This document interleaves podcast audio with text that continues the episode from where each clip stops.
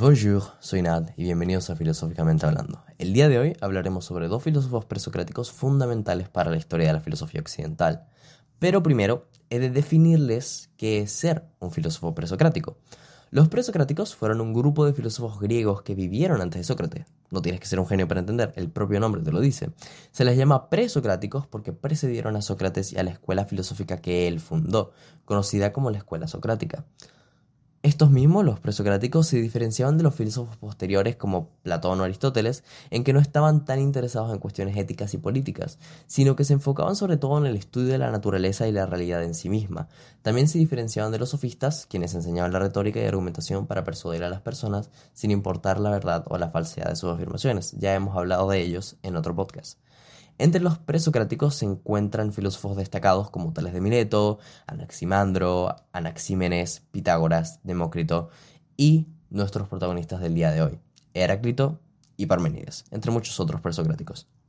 Parmenides de Elea fue un filósofo presocrático griego perteneciente a la escuela helenística, la cual se caracterizaba por su enfoque en la metafísica y la ontología.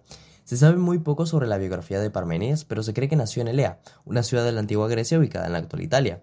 Se dice que fue discípulo de Genófanes y que tuvo una gran influencia en filósofos posteriores como Platón y Aristóteles.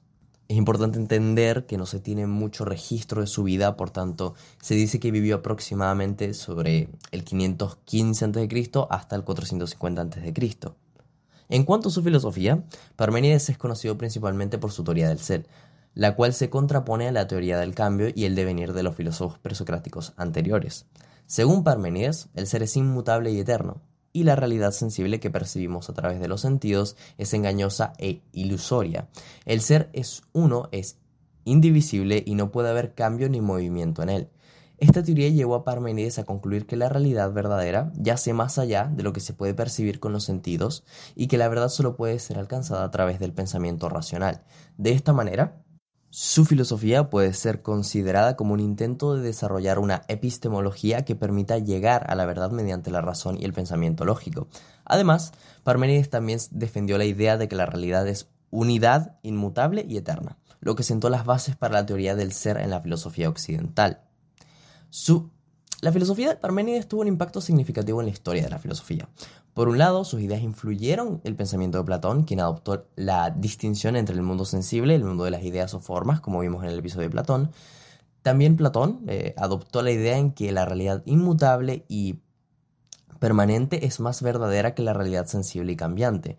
Por otro lado, la filosofía de Parmenides fue criticada por otros filósofos presocráticos, como Heráclito, quien creía que todo es está en constante cambio y que el cambio es la única constante en el universo. La idea de Heráclito de que todo está en constante cambio y que la realidad es un proceso dinámico e interconectado influyó los pensamientos de filósofos posteriores como Hegel o Marx, pero ya hablaremos más de él. ¿Cuándo? Ahora.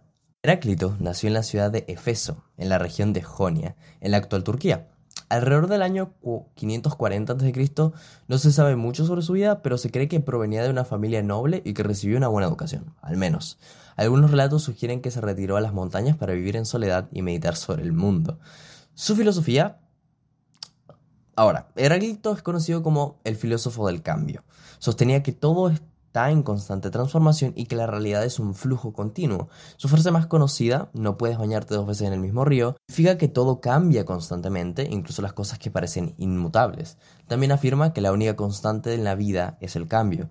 Además, Heráclito creía que el conflicto y la tensión son necesarios para el cambio y el progreso. Pensaba que el universo estaba gobernado por una ley universal que él llamaba logos y que todo estaba conectado entre sí. Para él, la armonía es el resultado de la lucha y el equilibrio entre opuestos. También podemos dejar por ahí que decía que todo estaba creado a partir de fuego, que el fuego es como el absoluto de la creación. Eso también es interesante sobre su filosofía. Pero ahora hablemos sobre la teoría del conocimiento. La teoría del conocimiento de Heráclito se centraba en la idea de que el conocimiento es un proceso continuo y dinámico, y que los sentidos son fuente de toda percepción y experiencia. También se enfoca en la importancia de la introspección y la reflexión para la adquisición de la sabiduría. Platón y Aristóteles tenían opiniones críticas sobre la filosofía de Heráclito. Ambos criticaron su teoría del cambio constante, ya que creían que esto llevaba a la negación de la ley de no contradicción, que es un principio fundamental de la lógica. Platón argumentó que el flujo constante de la realidad de Heráclito defendía, digamos que conducía a la posibilidad de la verdad, la realidad y la objetividad. Por otro lado, Aristóteles también se mostró crítico con Heráclito por su afirmación de que en la realidad es un flujo constante y por negar la estabilidad y permanencia del ser. En su obra Metafísica de Aristóteles, de la que hablaremos pronto, critica la filosofía de Heráclito y contrasta con la de Parménides, quien defiende la inmutabilidad y la unidad del ser. En resumen, Platón y Aristóteles criticaban a Heráclito por su teoría del cambio constante y la negación de la estabilidad y permanencia del ser. Sin embargo, a pesar de las críticas de estos dos, ambos filósofos también se inspiraron en las ideas de Heráclito, especialmente en lo que respecta a la importancia del cambio y el flujo en el mundo físico y en la naturaleza de la realidad. Heráclito va más allá de la filosofía natural de los otros filósofos jonios para realizar profundas críticas y desarrollar implicaciones de estas críticas de gran alcance. Él sugiere la primera base metafísica para la especulación filosófica. Es importante pensar que Heráclito es el primero que tenemos registro que empezó a plantear ideas metafísicas, anticipando la filosofía del proceso, y hace de los valores humanos una preocupación central de la filosofía por primera vez. Su forma aforística de expresión y su manera de exponer verdades generales a través de ejemplos eh, concretos siguen siendo únicas. La exposición paradójica de Heráclito puede haber impulsado el rechazo de Parmenides a la filosofía jonia algunos escritores médicos hicieron eco de temas eh, de Heráclito y de la alteración de proceso continuo, mientras que Demócrito imitó sus observaciones éticas. Influenciado por las enseñanzas de Heráclito, Cratilio, Platón veían el mundo sensible como un ejemplo de un flujo. Platón y Aristóteles criticaron a Heráclito, es cierto, por su teoría radical, pero aún así se influenciaron de él. Los estoicos esto es muy importante, los estoicos adoptaron los principios físicos de Heráclito como base para sus teorías. Ya hablaremos de los estoicos muy pronto. Ahora, lo que nos trae aquí, el conflicto entre estos dos. Como ya pudiste darte cuenta, por sus filosofías se contradicen y están muy cerca la una de la otra. Heráclito y Parmenides fueron dos filósofos muy influyentes de la antigua Grecia, pero sus filosofías eran fundamentalmente opuestas en muchos aspectos. La principal diferencia entre sus teorías radica en la concepción del ser y la realidad. Para Parmenides, el ser es uno e inmutable, como ya dije antes, eterno, y cualquier apariencia o cambio o movimiento es solo una ilusión. Por el contrario, Heráclito, para Heráclito, el ser es un proceso constante de cambio y movimiento, y todo es en realidad una contradicción de opuestos, otra diferencia fundamental en su teoría del conocimiento. Para Parménides, el conocimiento es alcanzado a través del pensamiento racional y la razón, mientras que para Heráclito, como ya dije antes, el conocimiento solo puede ser alcanzado a través de la experiencia sensorial y la observación del mundo constante cambio. Además, mientras que Parménides creía en la existencia de la realidad única e inmutable, inmutable, Heráclito afirmaba que la realidad es una constante de transformación donde todo fluye y cambia constantemente.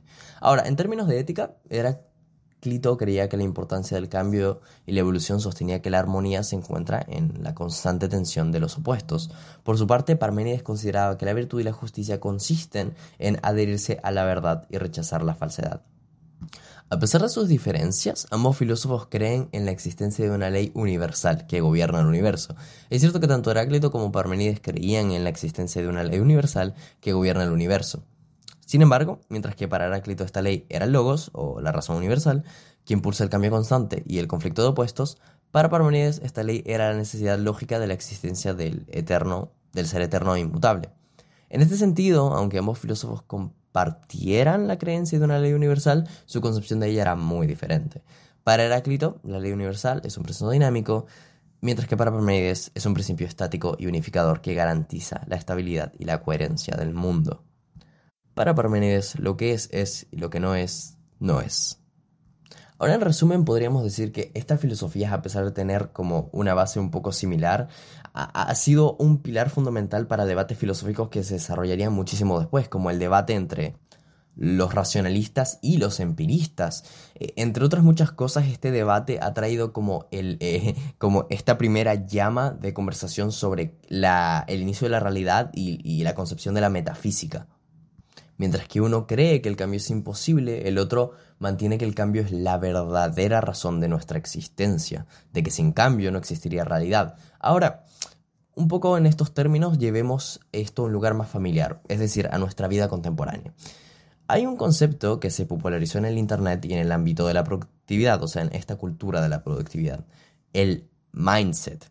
Concepto nos presenta la idea que dependiendo de la forma en que nosotros interpretemos el cambio, nuestros hábitos y nuestras metas tendrá un impacto fundamental en nuestras vidas. Es decir, es el típico cómo ves el vaso, medio lleno o medio vacío. Dependiendo de cómo nosotros veamos el vaso, cambiará nuestro, nuestro desempeño y nuestro futuro, ¿no? Para entenderlo mejor, la psicóloga y profesora de Stanford, Calor Dweck, redujo este concepto a dos enfoques que pueden determinar los resultados. La mentalidad fija o fixed mindset y la mentalidad de crecimiento o grown mindset. El Fixed Mindset representa esta forma estática de ver la vida y sus acontecimientos, como inmutables y sin posibilidad de cambios sustanciales. ¿Le suena a alguien de que hablé recientemente? Una persona con esta mentalidad es más probable que diga cosas como es que así nací, no puedo cambiar, soy de X o Y manera. En esencia, este mindset limita al sujeto a desarrollarse y se cobijan en un nihilismo pasivo, concepto que prontamente atenderé y explicaré qué significa. Pero en esencia, gracias a esta autojustificación de ser malo en algo o estar en cierta condición desfavorable, se dan el permiso de rendirse ante la vida, entre comillas, y estas condiciones desfavorables. Como cosas como soy malo para la matemática, siempre lo he sido y por más que intente no cambiará, por tanto no intentaré cambiarlo. Esta forma de pensamiento te lleva justamente a que sea imposible cambiar. La misma negación de un cambio lo hace imposible. Y ahí, ahí viene la palabra, ¿no? Fixed, de estar pegado o estar con fijo a un cierto pensamiento, ¿no? Yo no soy bueno para matemática, por tanto ni siquiera intentaré estudiar porque sé que me irá mal. Luego, en contrapartida, el Grown Mindset asemeja a la filosofía de Heráclito, donde se acepta el cambio como un constante. No es un soy, sino un ser, por poner un ejemplo. El que posee esta mentalidad con regularidad se dirá a sí mismo, puedo mejorar, esto me cuesta, sin embargo, con práctica cambiaré. Pese a que la situación o tarea parezca fuera de tu alcance, estar dispuesto a intentar ya te hace la mitad del camino hacia conseguirlo.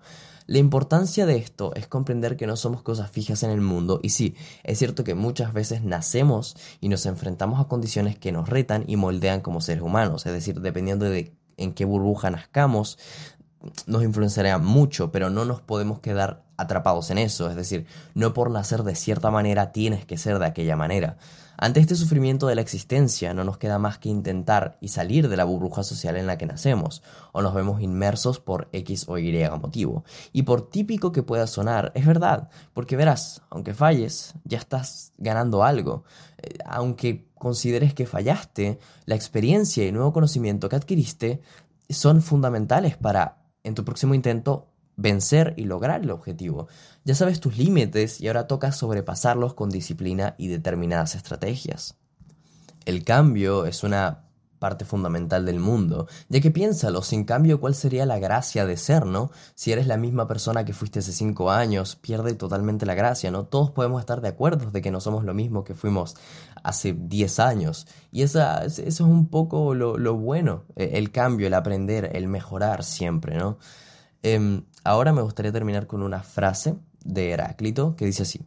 A todo hombre le es concedido conocerse a sí mismo y meditar sabiamente.